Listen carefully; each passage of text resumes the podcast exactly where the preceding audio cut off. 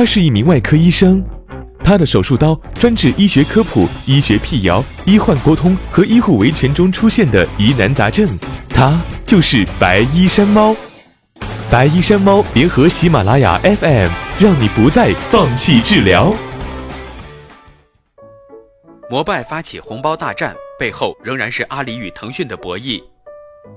继不断推出免费骑行活动之后，摩拜率先加码，隐藏着现金红包的红包车已经在北京、石家庄、济南等城市集中上线。这个功能与支付宝有千丝万缕的联系。首先是红包形式，摩拜红包车实际上就是支付宝去年年底推出的 AR 实景红包，只不过对其进行了骑行领域的场景化应用。其次是提现方式，目前摩拜用户领取的红包仅支持支付宝提现。而微信提现功能预计四月份才能开通。好了，请问作为摩拜的直接投资方，腾讯怎么想？阿里进入大火的共享单车赛道有自己的考量，直接原因是必须与腾讯抢夺线下支付场景的市场份额。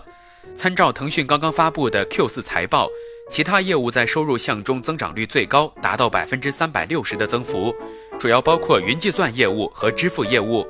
尽管腾讯方面并未公布其他业务的营收构成，但鉴于云计算业务的毛利较低，可以推算出线下支付业务才是真正的收入担当。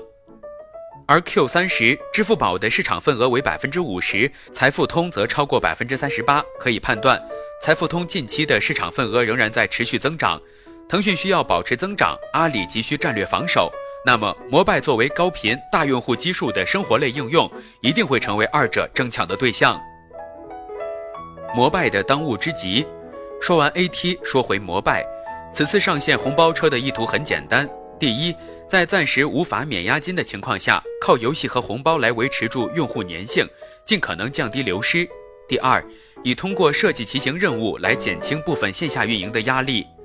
OFO、小蓝单车、永安行等共享单车企业已经相继免收押金，而摩拜仍然需要缴纳二百九十九元押金。如何留住用户并提高打开率和使用时间是当务之急，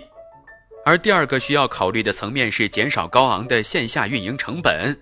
早在去年年底，摩拜 CEO 王晓峰在接受虎嗅采访时就曾表示：“我不担心线下的运营，我可以让用户替我把车骑到指定的地方。”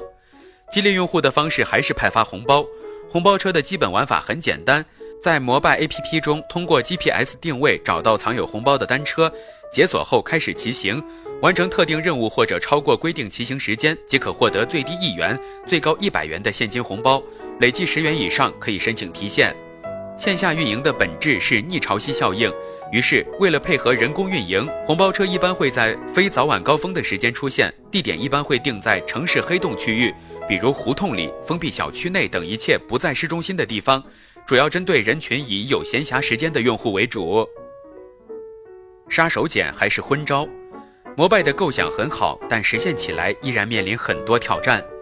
逆潮汐效应的策略就意味着红包车的用户定位并不是普通朝九晚五的白领，比如下午两点有许多红包车上线，真正的刚需用户都在上班时间，不会因为红包就擅自离开工作岗位，而有闲暇时间的用户本身是很小的群体，骑车也是低频行为。如果指望着胡同里退休的大爷大妈把车骑到指定位置完成任务，那可要问问他们怀里的小孙子同不同意了。其二是从赚钱变成补贴，补贴的额度还不低，从一至一百元不等。按照一般情况推算，只要单车辆的补贴金额超过四元，就会处在流血状态里。如果最终发现靠红包引导的运营成本还高于专人进行线下运营，到时要怎么办呢？